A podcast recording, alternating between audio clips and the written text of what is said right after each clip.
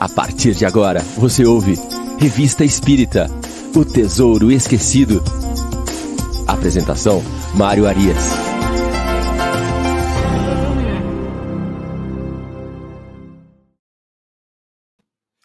Olá, amigo ouvinte da Rádio Defran. Estamos de volta com o programa Revista Espírita O Tesouro Esquecido. Hoje é sábado, dia 1 de outubro de 2022. Estamos aqui chegando, abrindo os programas ao vivo da Rádio Defran, no nosso sábado com Kardec. Sempre às 9 horas da manhã, a revista Espírito Tesouro Esquecido. Às 10 horas, o livro dos. Desculpe, às 9 horas, Revista Espírita O Tesouro Esquecido. Às 10 horas, o livro dos Espíritos em Destaque. E às 11 horas, o Evangelho no Ar. Então vamos aqui das 9 ao meio-dia, todo sábado com você, com muita interação, com muita doutrina espírita, com muitas reflexões. E também continuamos no domingo. Domingo nós temos o nosso tradicional programa Sementeira Cristã, começando às nove da manhã, com a Nara Carlone e o Eurípides, o, o, programa mais antigo da Rádio Francana. Não é o programa espírita mais antigo, não, é o programa mais antigo da Rádio Francana. E ele continua agora na Rádio Defran, sempre aos domingos, às nove horas da manhã. Então vamos lá, nós seguimos aqui com o estudo da Revista Espírita, estamos caminhando no mês de julho de 1860. Programa passado, nós começamos ali tratar dos dois primeiros artigos, falamos dos fantasmas, falamos de uma recordação é, de, de existências passadas. E agora vamos dar sequência no mês de julho no nosso programa de número 122. Os amigos que estão chegando aí, vai deixando as suas impressões, seus bom dia, seu bom dia no chat. Hoje nós não temos acesso ao chat aqui. Semana que vem volta o acesso ao chat, tá certo? Mas hoje vamos conversando entre vocês aí e de, de repente eu apareço no chat aí para falar alguma coisa com vocês. Vamos ver o que vai acontecer, tá certo? Semana que vem voltamos a interagir no chat tranquilamente. Mas deixa aí o seu like, deixa o seu joinha no programa, compartilhe o seu programa com os seus grupos, convide o seu grupo espírita para estar conosco aqui estudando a revista Espírita, a doutrina espírita, no nosso sábado de manhã, na Rádio Defran. Né? Vamos fazer disso também uma reunião, um, um conglomerado que só cresce aí de amigos temos vários amigos que aqui se comunicam conosco toda semana e que vão aí compartilhando né, essas informações, essas impressões. É sempre bom a gente poder estudar juntos temas para que a gente possa ter informações de vários lugares, impressões. Às vezes, o que eu estou lendo aqui e compreendendo, tem um amigo aqui, ouvinte, um amigo internauta que tenha uma informação diferente, que tenha uma percepção diferente, e sempre trazem os complementos aqui no chat que nos auxiliam a alargar o nosso ponto de vista aqui, a encontrar aí novas formas de entender o mesmo texto. Essa é a maravilha da doutrina espírita. Nós vamos evoluindo enquanto pessoas, enquanto espíritos, e dentro dessa maravilhosa obra vamos encontrando coisas novas. Por isso que a revista espírita a gente chama de o tesouro esquecido. É um tesouro. Cada hora que eu mexo nesse baú, eu encontro uma peça maravilhosa nova. E aqui nós temos muitas coisas. Vamos começar agora com um conjunto de textos né, é, intitulado Dos Animais, foi trazido por um espírito chamado Charlet. Esse espírito se comunicou, nós vimos uma comunicação dele semanas atrás no nosso, no nosso programa, é, em que ele faz uma pontuação lá sobre alguma coisa relativa aos animais e ele informa que ele traria depois mais é, detalhes sobre a questão da alma dos animais. E agora ele vem, esse espírito Chalet, e ele faz várias comunicações seguidas, né, em vários dias diferentes, trazendo o que ele chamou de um curso sobre a questão dos animais, né, sobre a questão do espírito, da alma, o que seja dos animais. E é muito interessante esta abordagem, porque, é, novamente, a gente vai chamar a atenção, porque Chalet é um espírito que vem, se, ele se interessa por esse tema, muito provavelmente no plano espiritual ele estuda esse tema, né, da evolução da alma dos animais, como acontece, e ele vem trazer o que ele chamou de um curso. Só que o que, que acontece? Ele é um espírito é, da terceira ordem, não é um espírito evoluído, né? É, ele vem trazer as suas impressões, os seus conhecimentos, os seus estudos, assim como nós fazemos aqui, né, todos os sábados. A gente traz aqui muito das nossas impressões, do nosso entendimento sobre os estudos. Chalet vai fazer o mesmo. O espírito Chalet vai fazer o mesmo. E Kardec vai nos dar uma aula de como conduzir essas comunicações, como conduzir esse contato com esses espíritos. Kardec vai pegar, ele vai fazer essa série de comunicações, Terminando, Kardec vai fazer um exame crítico desse curso que o Charlet deu. Então, Kardec vai pegar ponto a ponto e vai discutir os parágrafos sob o entendimento da doutrina espírita até aquele momento e vai questionar o espírito. Olha que, olha que coisa rica, maravilhosa. Então, Kardec faz um exame crítico desse curso que o espírito deu, como ele fazia com todas as comunicações, todas as comunicações que ele recebia. Ele fazia um exame crítico, ele passava por um processo de avaliação das comunicações para fazer as suas pontuações. Isso traz alguma coisa nova? Isso traz alguma coisa incoerente? Isso acrescenta? Que pontos que nós podemos perceber? E essa comunicação traz a identidade do espírito comunicante? Então, Kardec fazia isso sempre. Então, ele vai fazer aqui agora. Dentro da estrutura da revista espírita, ele vai trazer os textos e depois ele vai trazer a, a, o exame crítico, ao final de todos os textos.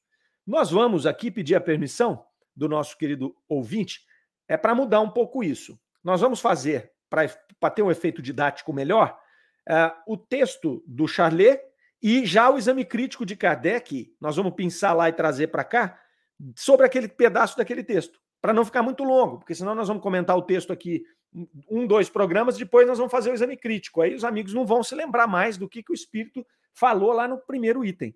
Então nós vamos fazer isso. Pegamos um item do espírito e pegamos o exame crítico de Kardec daquele item. E aí nós vamos falar aqui sobre isso uns dois, três programas. Porque ao final dessa, desse, desse maravilhoso compêndio aí que Kardec nos traz, ele vai fazer ali, ele vai trazer para nós uma metodologia para se aplicar nesse exame crítico, para se fazer o exame crítico. É, Kardec era fantástico, ele era genial, ele era simplesmente genial, né? porque ele mostra, ele faz o exame crítico, ele está tratando de vários temas ao mesmo tempo. Então, ali ele está tratando da comunicabilidade do espírito, ele está tratando das ideias do espírito, ele está tratando do conteúdo daquelas ideias, separando o que no entendimento da doutrina espírita é correto ou não, precisa ser corrigido. Ele traz ali relacionamentos com questões históricas, tudo isso no mesmo lugar. Ele faz um exame crítico de tudo isso e depois ele explica o método. No final, ele fala assim: vou te explicar o método que você pode usar para fazer esse estudo crítico do jeito que eu fiz. Porque ele parte do princípio que a gente tem que usar a lógica e a razão. Só que ele coloca também, como sábio que era, que cada um pode usar uma lógica achando que está correta. Ele vai nos explicar isso lá no final, quando ele vai falar da metodologia. Então ele fala: eu preciso mostrar para vocês qual é a minha lógica para que todo mundo tenha uma unicidade para primeiro entender a lógica que eu uso e se quiser usar a mesma lógica, ok. Essa é a lógica que eu uso dentro da doutrina espírita. Então, ele está estabelecendo uma metodologia para que a gente possa fazer análise crítica de qualquer comunicação mediúnica, seja ela mais longa ou menos longa, sobre a mesma conduta que Kardec fez. Nada mais natural, uma vez que foi ele que codificou a doutrina espírita. Então, se nós usarmos todos a mesma metodologia, nós vamos conseguir ter uma unicidade. E com isso, Kardec preparava a, o progresso da doutrina. É muito bom a gente poder revisitar essas obras e poder trazer à tona esse tipo de informação, né, para que a gente possa espalhar isso dentro das nossas casas espíritas e, quem sabe, lá na frente, ter essa unificação da metodologia. Porque, tendo a unificação da metodologia, nós vamos ter muito mais segurança para poder fazer complementos à obra de Kardec. Porque a doutrina espírita ela é uma obra inacabada. Kardec deixou claro o espírito progressivo da doutrina. Porque nos 12 anos que ele trabalhou construindo, codificando a doutrina espírita, não deu tempo dele cobrir todos os aspectos, é óbvio. Né?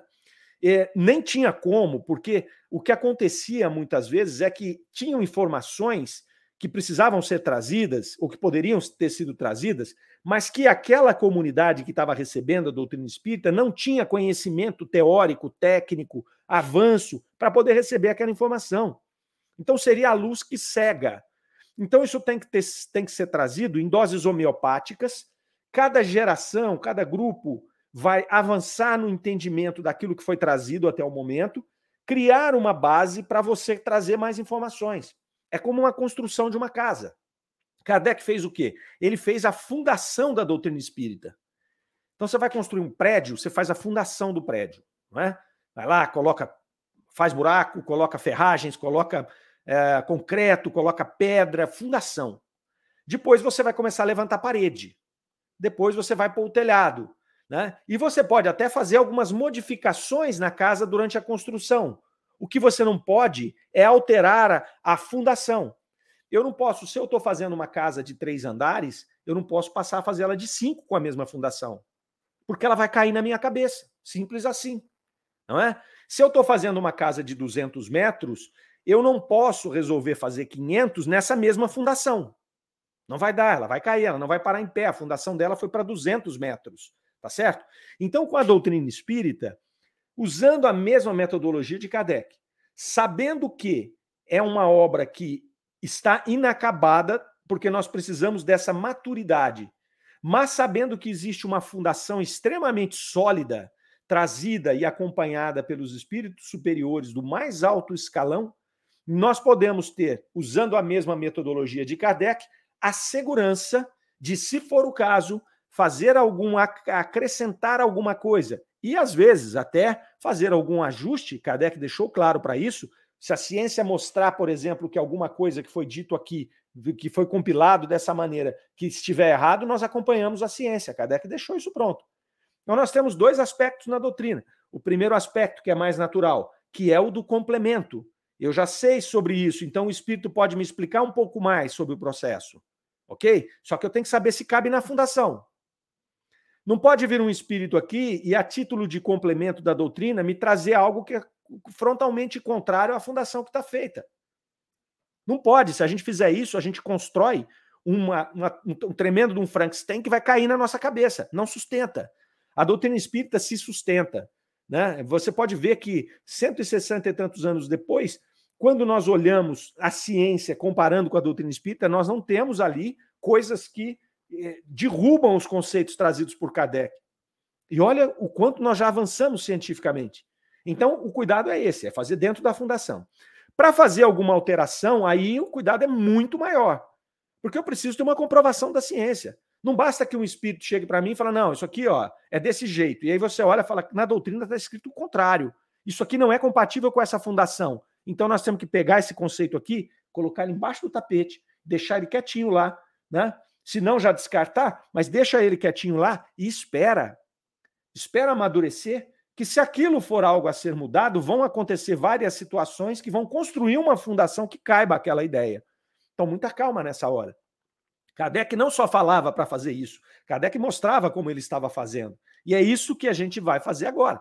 Nós vamos entrar num processo de análise aqui desse, desse curso que nos traz o espírito Charlet a respeito dos animais, né, compreendendo o exame crítico de Kardec e depois entendendo a metodologia que Kardec usou para poder é, fazer esse exame crítico. Então, assim, é imperdível. Os próximos três programas ele é absolutamente imperdível, porque nós vamos aqui navegar por esse processo.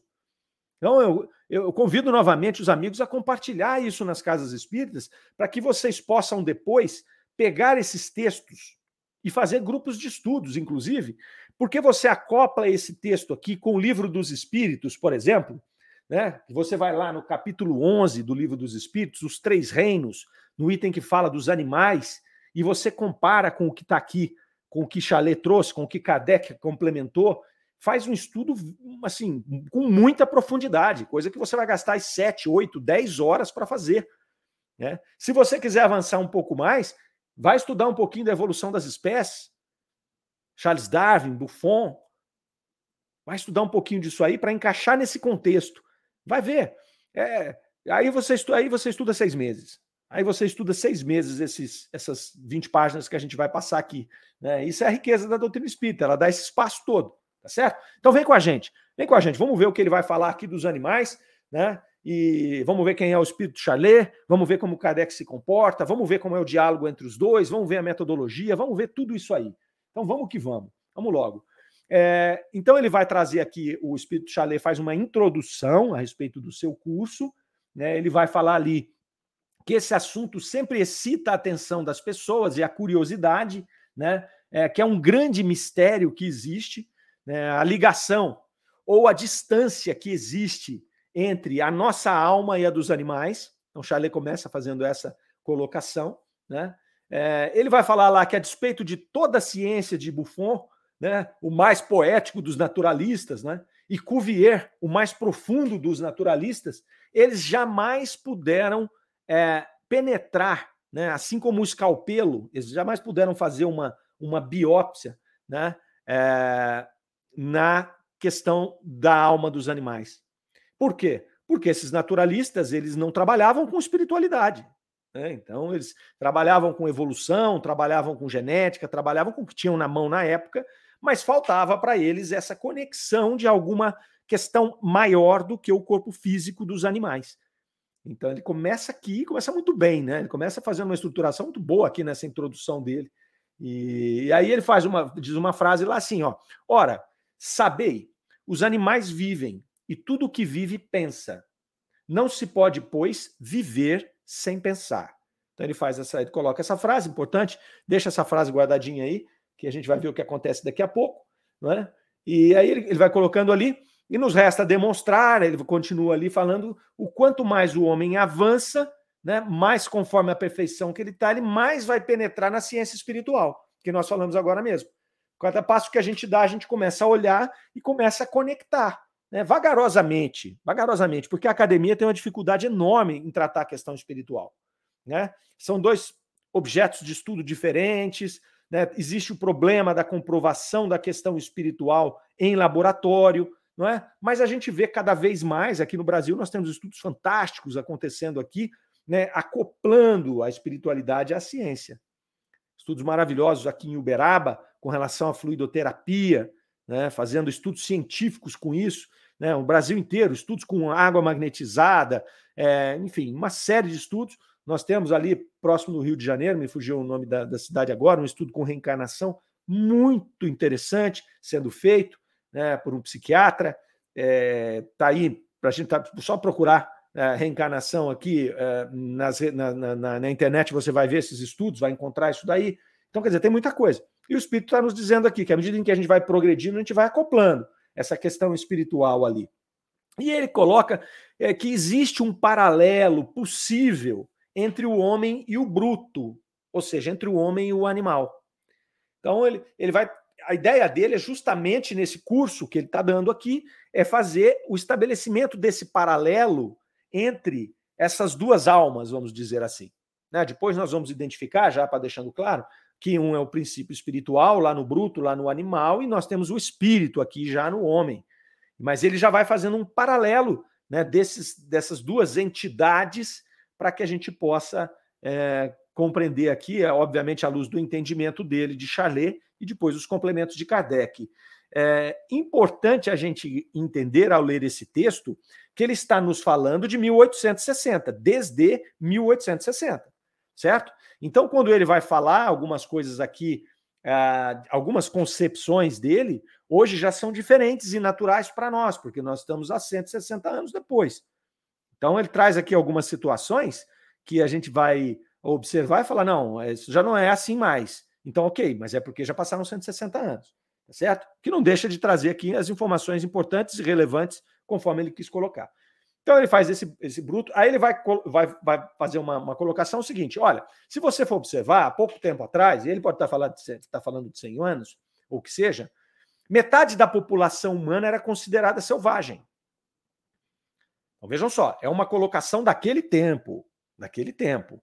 Mas é, é, era uma colocação que era natural naquela época. Então eles iam avaliando os seres humanos, separavam os seres humanos ali em, em etnias, em raças, e eles consideravam seres humanos mais é, é, indígenas, né, aqueles tribos, como inferiores, como mais animalizados do que os seres humanos civilizados. Hoje a gente usa esse, esse conceito mais, tá certo? Tudo bem. Então, mas não vamos tacar pedra no, no, no, no Charlet aqui, nem em Kardec, porque eles estão nos falando a partir daquele contexto. Né? A partir daquele contexto. Mas se nós formos aí olhar é, e nós olharmos a humanidade inteira, não fazendo o recorte como ele fez, mas se nós olharmos a humanidade inteira, nós vamos pegar e transportar é, a nossa condição hoje, fazer um comparativo 4 mil anos antes, né? 4 mil anos antes, antes lá, antes do, do, do, do Cristo, é, nós vamos encontrar os seres humanos, nós mesmos, muito mais primitivos, animalizados do que hoje. Nós comentamos semana passada a respeito de um duelo. Duelo era comum há 160 anos atrás. As pessoas simplesmente se matavam tranquilamente. Hoje é proibido por lei, você não vai fazer isso. Nunca na vida. Proibido. Escravidão, naquela época, era tranquilo. Eu tinha um, eu, eu, entrava em embate com outro grupo, se aquele grupo perdeu, ele é inferior a mim, se ele é inferior a mim, eu posso escravizá-lo. Hoje é proibido. Em que pese que ainda existem alguns grupos que praticam né, a, a escravidão moderna, mas isso é totalmente proibido, ninguém concorda com isso. Pouquíssimas pessoas concordam com isso. Então, se nós formos olhar, né, o que, que ele está querendo propor aqui? Essa questão da evolução espiritual. Então, à medida que nós vamos evoluindo, nós vamos nos aproximando do componente espiritual. E aí ele quer fazer esse paralelo entre o homem e o bruto, entre o homem e o animal. Então é aqui que a gente vai ficar conectado, não é? Quando ele está falando aqui da inteligência humana e quando ele está falando aqui dos animais, que acontece com os animais. Então, essa é a introdução que ele vai falar aqui, né? E ele ainda coloca assim: ah, uh, os espíritos superiores, eles olham os espíritos que estão encarnados na Terra mais ou menos da mesma forma, falando evolutivamente, do que a gente olha os animais. É uma frase forte, mas é uma frase que dá para a gente compreender o que ele está dizendo. Por quê? Porque nós, obviamente, os espíritos superiores, que já estão em mundos mais felizes, em mundos menos materializados, quando ele olha, olha, olha para nós, ele vê uma proximidade com os animais. E essa proximidade ela existe fisicamente, né? Porque nós somos mais parecidos, mais animalizados ainda do que esses espíritos, que já são muito mais sutilizados, e isso se, se, se tem aqui as, as informações aqui aos montes na, na, na, na revista espírita, de pessoas dando declarações a respeito da visão que puderam ter, por exemplo, do seu anjo guardião, do seu espírito protetor, e ele vai chamar atenção pela feição menos animalizada. Então, nós às vezes temos raiva, a gente faz uma feição, parece um animal, né? parece um animal com raiva. Esse tipo de espírito não tem esse tipo de feição mais. Então já é mais harmonioso, é menos denso, a matéria dele é menos limitante. Então, quando um espírito nos olha lá de um plano superior para cá, ele tem essa sensação né, dele estar tá comparando, como a gente compara, olhando para nós e olhando para um animal. Né? Você percebe ali um ser que tem um potencial de desenvolvimento muito grande e que está ainda no início de uma escala. Tá ainda no início de uma escala. Muito, muito bacana, muito interessante essa colocação aqui do Espírito Chalé, fazendo só essa introdução do que ele viria nos trazer aqui a, a respeito desses, de, dessa questão dos animais. Então ele vai falar aqui que serve de prefácio né, para uma para o curso que ele vai ministrar através das comunicações. E aí, Kardec, nós já vamos lá no exame crítico, Kardec vai analisar essa primeira introdução, tá certo?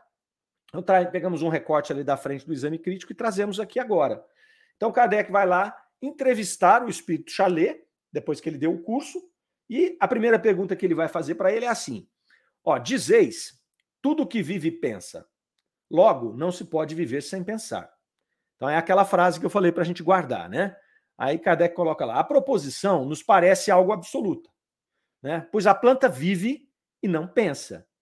Né? Admitis isso como um princípio? Pergunta para o espírito.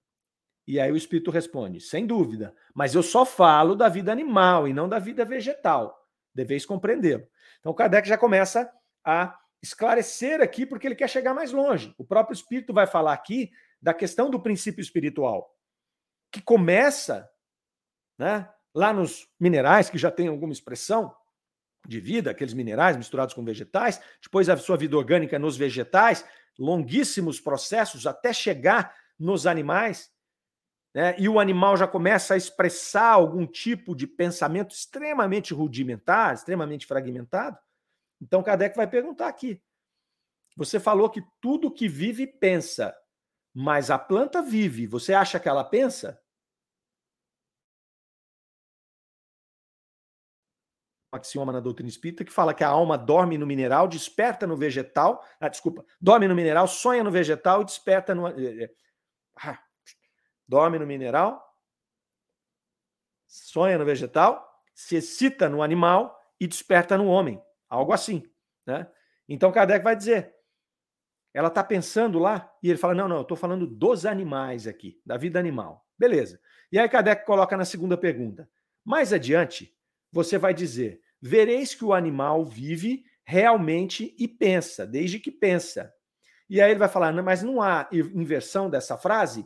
Né? Parece que a proposição seria ver que o animal pensa realmente porque ele vive. E aí o espírito corrige. Não, não, isso é evidente. Eu inverti a frase. Eu inverti a frase. Então, isso é que Kardec vai fazendo. Kardec vai trabalhando com ele ali conceitos, né? Ele já começou aqui desse jeito falando de uma frase, de detalhes de colocação de uma frase, né? Que é para contextualizar até quem está lendo do que ele vai fazer. E depois ele vai esmiuçar os conceitos. Ele não vai ficar preocupado com frase, foi montada errada, se trocar essa palavra de lugar vai ficar melhor, né, o entendimento. Não, não é isso que ele está fazendo aqui com esse espírito. Depois ele vai entrar nos conceitos. Mas ele também está fazendo uma introdução ao exame crítico. Até para saber né, que grau de disposição o espírito tem para ser questionado. Porque dependendo do espírito, não vai aceitar. Vai falar, ah, eu escrevi aí, meu, é o que eu escrevi, pronto, tá tudo certo e, e, e tal, né? Então já se percebe aqui nesse primeiro contato que o espírito chalé está disposto a corrigir o seu pensamento, a discutir, a acrescentar, a pensar. Então Kardec já faz isso aí, é um primeiro teste, né? Para vamos medir a temperatura da chapa aqui. Ele põe o dedo. Será que esse espírito vai aceitar fazer o que a gente está se propondo? Né? Que é fazer esse exame crítico e, e, e conversar com ele? É, nós sabemos, né? As pessoas não aceitam tão tranquilamente a questão da crítica. Muitas vezes você não aceita. Você fala uma coisa, essa pessoa te critica e diz que está errado, às vezes a gente se aferra ao nosso pensamento. Não é, não é o caso aqui de Chalet. Muito bem. Então voltamos à segunda comunicação de Chalet, o segundo ponto da comunicação de Chalet ali. Uh, e ele começa falando sobre a evolução. Então ele vai falar assim que o mundo é uma escada imensa, com a elevação infinita. Né? mas cuja base repousa no caos. Ele começa falando desse jeito aqui. Né? Olha, quero dizer que o mundo não é senão um progresso constante de seres, no qual o ser humano ainda está muito embaixo. Ali, muito embaixo. Né? Se nós observarmos todos os planetas, todos os mundos do planeta Terra. Então, ele vai começar o primeiro parágrafo dessa introdução, ainda que ele está fazendo, ele vai nos mostrar né, que o universo é composto de vários mundos, que esses vários mundos compõem uma escala evolutiva e que nós estamos ainda no começo do processo enquanto seres humanos.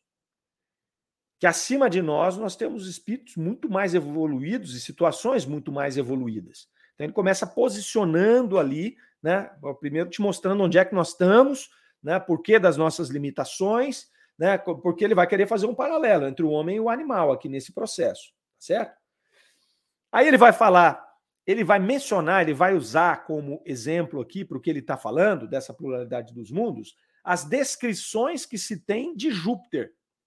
Nós já falamos sobre isso lá em programas anteriores, lá na nossa primeira temporada, né, que nós temos informações muito detalhadas a respeito de um planeta que se chamou Júpiter, né, e aí você tem descrições desse planeta, você tem descrições da questão política e, e, e e, da vida das pessoas nesse planeta, da questão das construções, da questão dos animais. Então ele vai mencionar aqui, né, ele vai falar de Júpiter, que o imortal Palissy, Palissy era um, um artista desencarnado que veio trazer essas informações é, de Júpiter, na, e que estão todas na revista Espírita, lá em 1857, 58, em 58, né, em 1858, desculpe, e ele traz até esboços, desenhos e dentro desses desenhos, ele traz esboços estranhos ali e sobrenaturais para nós de animais, os animais que se expressam em Júpiter, que é um planeta superior ao nosso. Então ele vai apresentar ali, ele vai comentar a respeito disso. Para quê? Para situar um tema, para colocar dentro de um tema que nós conhecemos. Porque aqueles que já leram a revista Espírita passaram por essas descrições de Júpiter e viram esses desenhos de Júpiter e viram as descrições desses desenhos. Então ele está situando aqui para a gente entender o que ele estava falando no, no, no, parágrafo anterior ali. Então ele vai falar dos animais de Júpiter. Alguns desenhos representam animais de Júpiter. E aí ele pergunta: não há nesses desenhos desses animais né, uma evidente confirmação do progresso desses animais? Então vamos com calma.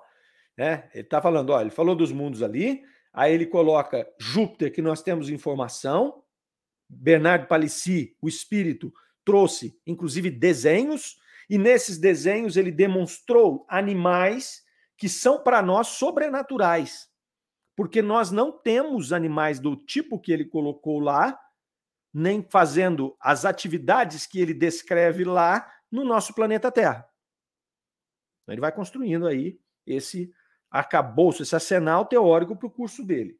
Ok? Então ele fala lá, ó, esses animais demonstram um progresso e uma inteligência desconhecida para vocês, sobrenaturais para vocês. E aí ele fala: eu vou te dar esse exemplo só para indicar, desde logo, uma superioridade desses seres de Júpiter que ainda estão abaixo de vós com relação aos animais que vocês conhecem. Então ele está nos mostrando aqui uh, um tipo de animal que ainda é abaixo do ser humano, mas que é muito acima dos animais que nós conhecemos. E isso vai fazer toda a diferença na hora de nós compreendermos aqui o que está acontecendo.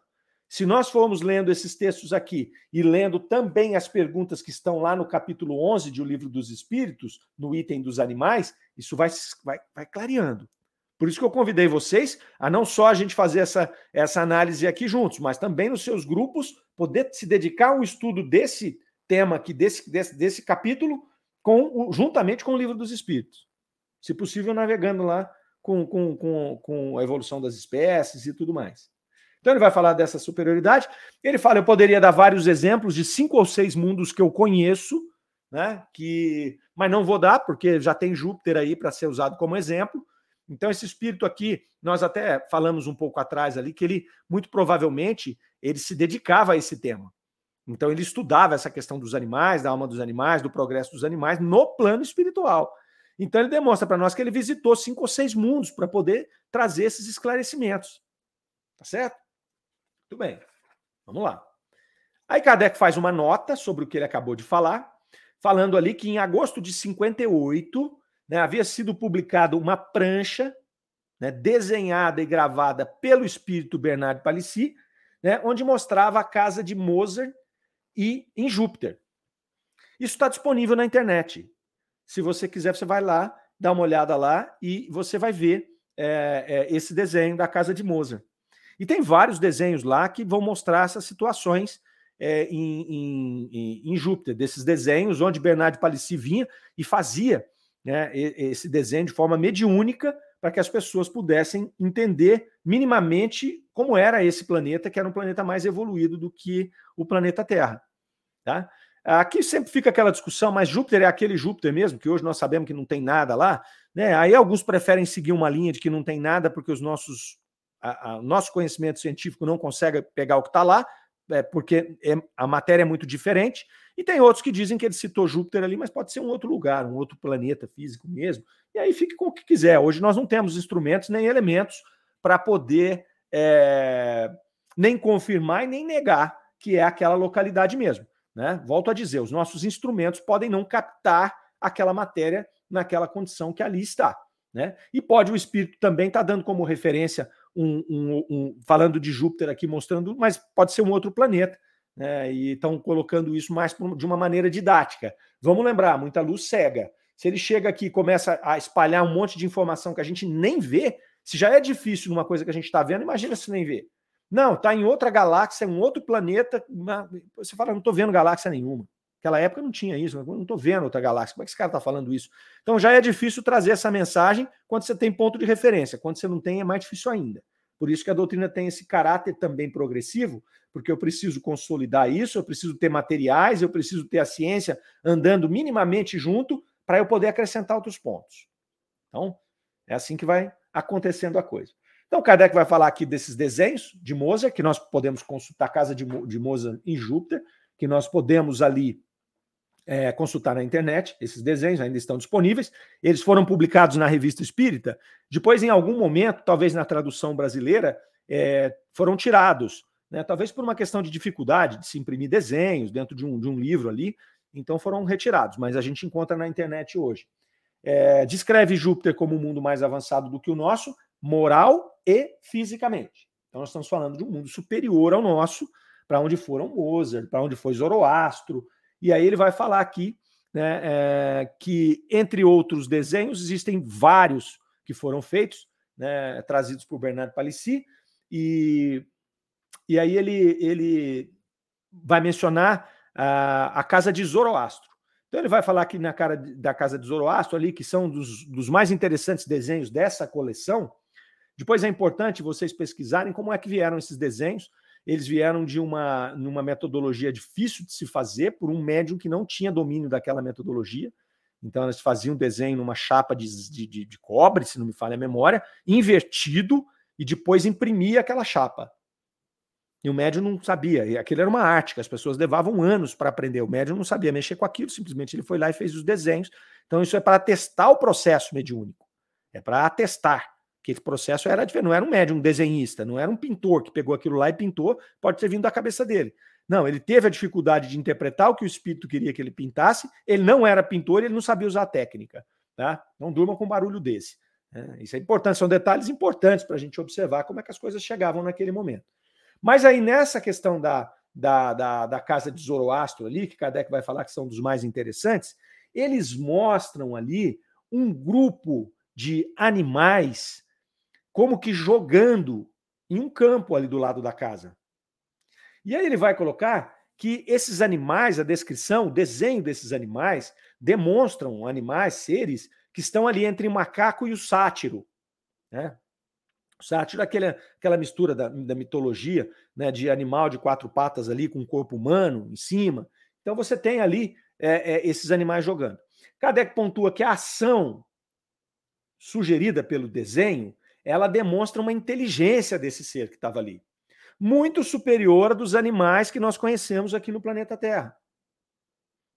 A sua forma, inclusive, ela se apresenta com uma forma mais parecida com o ser humano do que com o animal propriamente dito, também conhecido por nós aqui.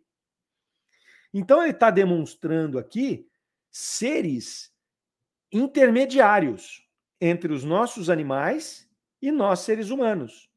Por isso que o espírito, Charlet, disse que esses animais eles eram ainda inferiores a nós, mas eles eram muito superiores ao animal mais inteligente, entre aspas, que a gente tem aqui hoje como referência. Então, Kardec agora está demonstrando isso, que já tinham esses materiais né, que podiam é, demonstrar isso, e que nas descrições de Júpiter e da sua vida física e moral, os espíritos ali que se comunicaram vão nos informar que esses animais que ali eram representados, eles são auxiliares do homem naquele planeta. Porque naquele planeta o homem as suas atividades são absolutamente intelectuais. Então ele vai trabalhar no campo da intelectualidade. E os trabalhos a serem feitos, os trabalhos físicos, né, braçais, vamos dizer assim, são feitos por esses auxiliares dele, que são esses animais, que por sua vez são extremamente mais desenvolvidos do que os que nós conhecemos e estão aí entre o homem e os animais. Então vejam que interessante esta primeira introdução aqui, colocando esses animais como seres mais evoluídos e como auxiliares daqueles seres que ali, naquele momento, não mais se dedicam a essas atividades braçais e físicas, porque eles têm as suas atividades intelectuais. Né? Então, nessas atividades intelectuais, é ali que eles vão continuar o seu processo de desenvolvimento. Também é nos descrito que esses seres que ali estão se manifestando, como nós, como os homens, estamos nos manifestando aqui, né, como Zoroastro, como Mozart que está lá, tem uma constituição física muito mais sutil que a nossa. Então há de se supor que eles não têm a força física para descarregar um saco de café. E eles têm esses auxiliares, né? Se é que tem saco de café lá, gente. Mas café tem que ter em todo lugar, porque café é bom pra caramba. Acabei de tomar um cafezinho agora ali, não é? Então é isso. Eles se dedicam ali às questões espirituais e intelectuais, e eles têm esse conjunto de seres que são seus auxiliares e que evoluem a partir dessa expressão. Inclusive, evoluem a ponto de estarem ali jogando, né? participando de um jogo. O fato dele demonstrar esses, esses animais intermediários fazendo um jogo já serve para distanciar esses animais né, dos nossos animais aqui. Você não vê animal jogando, você vê animal brincando de alguma coisa, você vê macacos brincando, leões brincando, mas eles estão ali, na verdade, treinando instintos para poder depois aflorar instintos de sobrevivência. Então você vê dois leõezinhos brincando, um de pegar o outro e tal. Na, verdade, eles estão brincando de caçar. Para depois, na hora que eles estiverem mais maduros, a mãe, que é a mãe que ensina, ensinar, de fato, fechar aquele ensinamento. Né? Então você vê os macacos brincando ali, mas você não vê eles com um jogo estruturado, com regras. Você não vê macaco jogando futebol. Né? É, você não vê, não tem como. Ele não, não, tem como. Ele não tem como assimilar regras de um jogo desse. Por mais que você fale, não, mas tem muitos que podem ser adestrados. Sim, ele pode ser adestrado, mas tem um conjunto de coisas que você consegue adestrar. Você não consegue adestrar para um conjunto de regras, por exemplo, de um jogo de futebol. Que tem várias regras envolvidas ali. Não, você consegue até falar para ele, pega essa bola e chuta ali. Ele vai pegar e chutar. Mas ó, o que é uma falta, o que pode, o que não pode, que hora que a bola sai, que hora que a bola não sai, quando você tem que parar o jogo, quando você não tem. Você não consegue fazer isso. Então, esse desenho vem demonstrar essa atividade complexa justamente para situar esse animal numa condição intermediária entre nós e os animais que nós conhecemos. Certo? Importante a gente detalhar um pouco isso, porque isso vai desaguar numa série de situações aqui que tem entendimentos é, superficiais envolvidos aqui. E a gente vai, vai, vai avançando sobre isso. Tem um pouco de paciência né? Porque a nossa ideia é fazer um estudo um pouco mais aprofundado desse tema, é, sem pressa. Se tiver que levar quatro programas, que levemos quatro programas, porque vale a pena. Né? É, nos esclarece muito aí. O Kardec, então, vai para a análise crítica desse texto, desse, desse trecho do texto, né? onde ele envolve Júpiter e os animais de Júpiter como exemplo. Kardec, então, vai conversar com Chalet a respeito disso. Então, ele vai lá na pergunta número 3 da, da análise crítica falar o seguinte: Lembrais o desenho feito por animais de Júpiter, ok? Nota-se que tenha uma notável analogia com os sátiros da fábula. Essa ideia dos sátiros teria sido uma intuição da existência desses seres em outros mundos? E nesse caso não seria uma mera criação fantástica? Olha onde vai Kardec. Porque os animais descritos nesse texto, nesse, nesse, nesse desenho de Bernard Palissy, ele remete a animais da nossa mitologia. Metade homem, metade animal, né? Aquele que não é nem macaco, nem homem. Então Kardec pergunta: seria isso uma lembrança daqueles espíritos que aqui estão? E aí o, o, o Charlet responde: quanto mais novo era o mundo, mais ele se lembrava disso. Então ele tinha uma intuição de como era. Como funcionavam esses seres intermediários? Né? Ora mais atrasados do que os seres humanos e ora mais adiantados do que os animais que aqui a gente tem, tá certo? Então, esse homem que veio para cá, iniciando o seu processo, seja no planeta Terra, seja em qualquer outro planeta inferior a Júpiter, que é o nosso exemplo, ele traz consigo uma intuição desse ser intermediário, que ele já foi. E aí ele começa a expressar né, esses seres. E aí, como é que ele expressa isso naquilo que se convenciona chamar de mitologia? Os animais ele vai trazer como se fosse um sátiro. E os homens, que foram os homens de Júpiter, ele traz como deuses, dada até a distância entre eles. Então ele está aqui num ponto intermediário, que ele está acima desses animais, né? E ele está abaixo dos homens de Júpiter. Então, dentro desse contexto de mitologia, segundo a informação que o Espírito está nos dando aqui, é uma lembrança. Por isso que ele fala que quanto mais novo é o mundo, mais é, fresca está essa lembrança nos seres. Hoje você não tem mais essas criações mitológicas desse jeito. Né? Até porque nós usamos as referências que a gente tem anteriormente. Mas ali de onde eles tiraram isso? Como é que eles começaram a criar essas referências mitológicas? Então, o Espírito está mostrando isso aqui. Aí Kardec vai lá, então, você admite que as divindades mitológicas não eram senão o que chamamos de espíritos? E aí o Espírito Chalete, sim. Né? Sim. Então tem as lembranças e tem as comunicações né, espirituais também. Que aí o, o espírito começa a dar informação para um ser aqui, ele fala, não sei o que é, um Deus, um, convencionou se chamar de um Deus. Assim como quando era um espírito inferior, convencionou chamar de demônio. E aí fez a separação, deuses e demônios. Né? Dependendo do, do, do, da intervenção que era feita, um espírito superior, ele quer o meu bem, ele quer me proteger, então ele é um Deus. Aí surgiam os deuses um espírito inferior, ele quer me arrastar para a inferioridade, ele quer me prejudicar, ele quer fazer mal. Aí ele é um demônio. E aí você qualifica todo mundo num, num caldeirão só. Então vai vendo onde vai dar isso aqui. Pergunta número 5. Foi nos dito que em Júpiter é possível o um entendimento pela simples, simples transmissão de pensamento. Né? Quando os habitantes desse planeta se dirigem aos animais, né, que são seus servidores e operários, eles recorrem a uma linguagem particular. Né? Teriam eles ali para se comunicar com esses animais uma linguagem articulada entre si ou pensamento? E aí o espírito vai responder: não, não há necessidade de uma linguagem específica para a comunicação dos homens de Júpiter com os animais de Júpiter. Eles se compreendem pelo pensamento, pelas expressões. Que inclusive ele pontua carregadas de bondade e de respeito ali. E que esses animais que são auxiliares, eles estão ali prontos para realizar os desejos desses que são os seus superiores. Que eles entendem como deuses, trazendo aqui na, na, na resposta anterior. Não é penoso para eles, eles estão ali para fazer aquilo. Eles estão ali para servir, eles estão ali para ajudar. Então há uma cumplicidade, há um processo de bondade envolvido, posto que nós estamos falando de espíritos evoluídos. Ah, mas eles usam o animal? Sim, o animal está, a partir desse servir, ele está angariando experiências evolutivas. E ele tem ali o convívio com aqueles seres muito mais evoluídos que ele, e ele está saindo de um processo onde ele era um animal aqui irracional, por exemplo, no planeta Terra, podem vir de quaisquer planetas que forem, tá certo? Entre os animais, Kardec vai perguntar, eles têm uma linguagem própria para se comunicar entre eles, posto que para se comunicar com os homens eles usam a linguagem do pensamento e das, e das feições, né? E aí ele vai dizer que sim, eles têm uma linguagem assim como os nossos animais aqui têm. Então, se você vê um, um grupo de macacos, por exemplo, eles têm uma linguagem própria.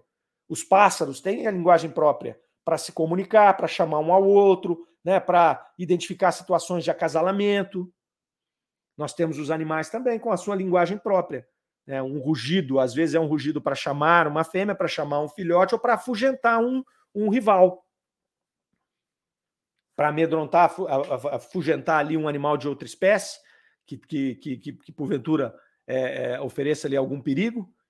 Então ele vai dizer que sim, que existe essa linguagem, né? É, eles se compreendem ali, e, e, é uma linguagem articulada muito mais evoluída do que a linguagem dos nossos animais aqui.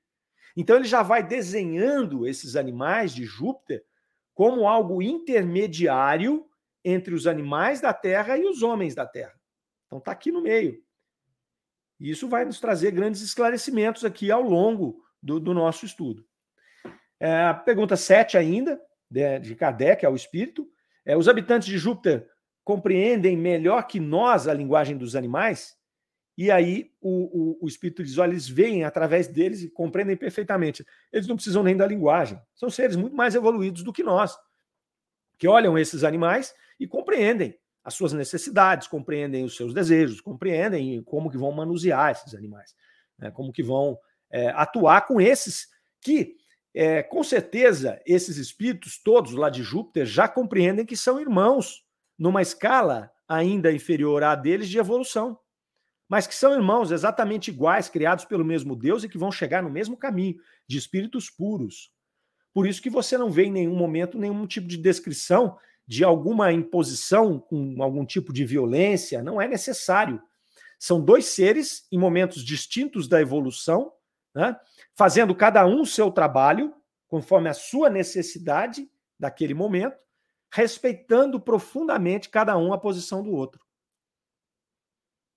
Então, pelo que se supõe, os animais são extremamente felizes na condição que estão de servir ali aquele momento, e os homens são extremamente gratos por serem servidos por esses animais e, por sua vez, poderem fazer os seus trabalhos, né, basicamente intelectuais e evoluir.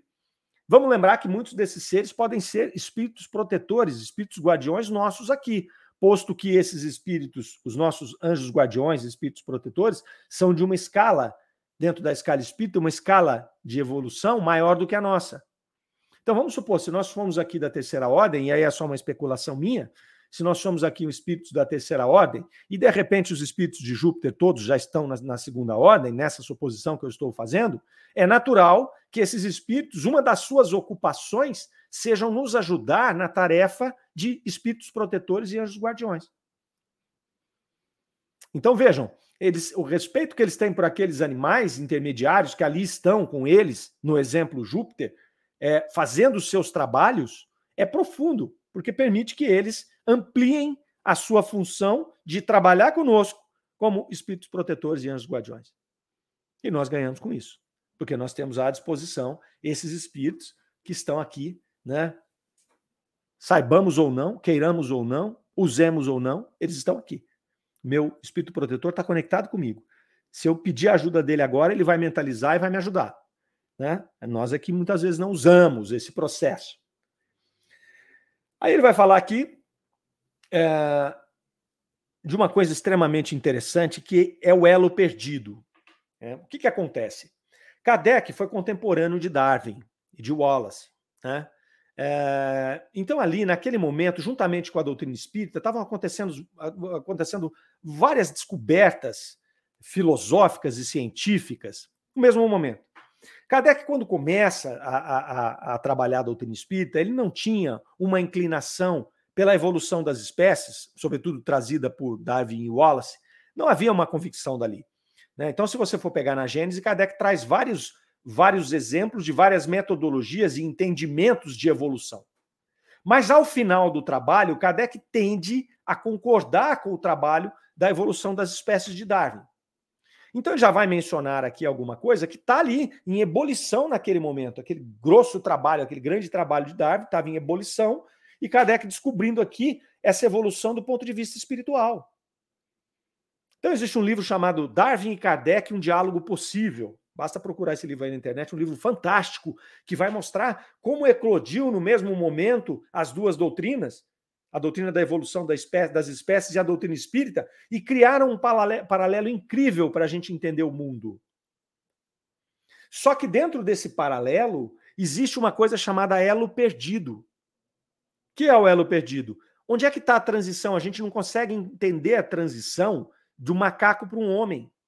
Porque a distância entre esses dois seres, no quesito inteligência, sob o ponto de vista científico, e no quesito espiritual, sob o ponto de vista espiritualista, ela é brutal, ela é gigante, ela é monstruosa. E é isso que Kardec vai falar agora com ele. Kardec diz assim: examinando a série de seres vivos, né, encontra-se uma cadeia ininterrupta, desde a madrepérola, da, da própria planta, até o animal mais inteligente. Ok? Mas, entre o animal mais inteligente e o homem, há uma evidente lacuna. Não dá para a gente imaginar que um macaco virou homem aqui. Não dá para a gente encontrar essa encontrar esse ponto né, que se chamou de elo perdido. Por mais que a gente pense assim, meu cachorrinho é inteligente, meu cavalo é inteligente, aquele macaco é muito inteligente. Se você for comparar a inteligência do mais selecionado desses animais com a inteligência do menos civilizado dos homens, você vai encontrar uma distância intransponível. Intransponível. Por quê? Porque por mais que aquele animal selecionado ele tenha rudimentos de inteligência, ele consiga resolver alguns problemas, esse animal ele não chega nem perto de ter livre-arbítrio, de ter razão, de tomar decisões com base em referências externas. Ele toma decisões com base nos instintos, com base naquilo que ele conseguiu aprender na sua inteligência fragmentada. Então existe esse, esse elo perdido ali, essa lacuna. E Kardec faz essa pergunta, e o espírito Chalé vai dizer assim: aliás, não é o espírito Chalé, olha só que interessante, Kardec faz essa pergunta, e quem entra para responder é São Luís. São Luís, que é o diretor espírita né, da Sociedade Espírita de Paris. Ele é o presidente né, espiritual da Sociedade Espírita de Paris. Tava, participava de todas as sessões, era acionado diretamente sempre que tinha alguma coisa mais complicada, mais intransponível, alguma coisa de, de, autorização, e ele entra ali nessa conversa e diz o seguinte: olha, essa lacuna que vocês estão falando aí, ela é apenas aparente, essa lacuna de seres. Pois não existe na realidade. Ela provém, inclusive, de raças desaparecidas no planeta Terra. Então, existem raças que nós não conhecemos, que estiveram entre nós e que são raças que estão aí ainda cobrindo um pouco dessa lacuna. Mas nós vamos ver que o problema é muito mais complexo. Por isso que eu vou convidar vocês todos a estarem conosco no sábado que vem, onde nós vamos retomar esse tema. Nós vamos dar uma passadinha nas questões aí da evolução das espécies. Nós vamos dar uma vasculhada lá no livro dos espíritos. Vamos com calma aqui, porque o tema o tema oferece, né? Muitas pessoas, muitas pessoas hoje, né, sobretudo a importância que a gente dá aos animais hoje, ela é legítima, né? Mas muitas pessoas atribuem um nível de inteligência para os seus animais de estimação, os seus pets, que muitos classificam até como entes da família. Esses dias eu vi é, uma questão que está se levantando hoje das famílias multiespécie, não sei se vocês já ouviram isso. Por quê? Porque nós já estamos tendo problemas jurídicos a serem solucionados, solucionados e problemas emocionais com relação aos animais. Porque eles estão inseridos nas nossas famílias hoje, e quando há uma dissolução da família, por exemplo, uma separação entre casais, está entrando em discussão a questão dos animais, assim como entra a questão dos filhos, naturalmente. Quem vai ficar com o cachorro? Quem vai cuidar do cachorro? Eu posso visitar o cachorro? Eu tenho que dar uma pensão alimentícia para o meu cachorro? Ou seja, nós estamos colocando os animais dentro das nossas famílias como integrantes da família. Isso é inédito. É inédito para o ser humano. Isso é inédito, isso é novo. Isso é uma coisa de vanguarda. E as leis só vêm depois que, que, que o costume está estabelecido. Agora já estão discutindo conforme leis isso. Então vamos falar um pouco disso aí na semana que vem. Né? Agora a gente já não tem mais tempo para falar nisso. Então vamos com calma. Semana que vem a gente retoma aqui nessa nesse item 8, falando do elo perdido, e a gente avança nesses temas, nesses itens que a gente está trabalhando aqui. Tá certo? Deixa aí ó, no, no, no chat se estão gostando, se a linha é essa mesmo, se eu devo acelerar um pouco mais esse tema, ou se eu devo aprofundar um pouco mais. Eu estou aqui à disposição. Depois a gente vai fazer a leitura disso com calma e vamos ver. Tá certo?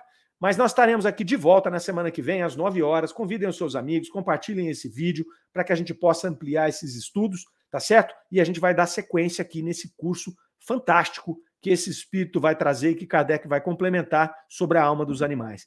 Tá certo? Vamos fechando por aqui. Desejo a vocês uma semana iluminada, uma semana maravilhosa, de muito trabalho, de muita evolução, de muito estudo, de muito amor. E estaremos de volta sábado que vem às 9 horas, ok? Fiquem com Deus, Rádio Idefran, o amor está no ar. Até lá.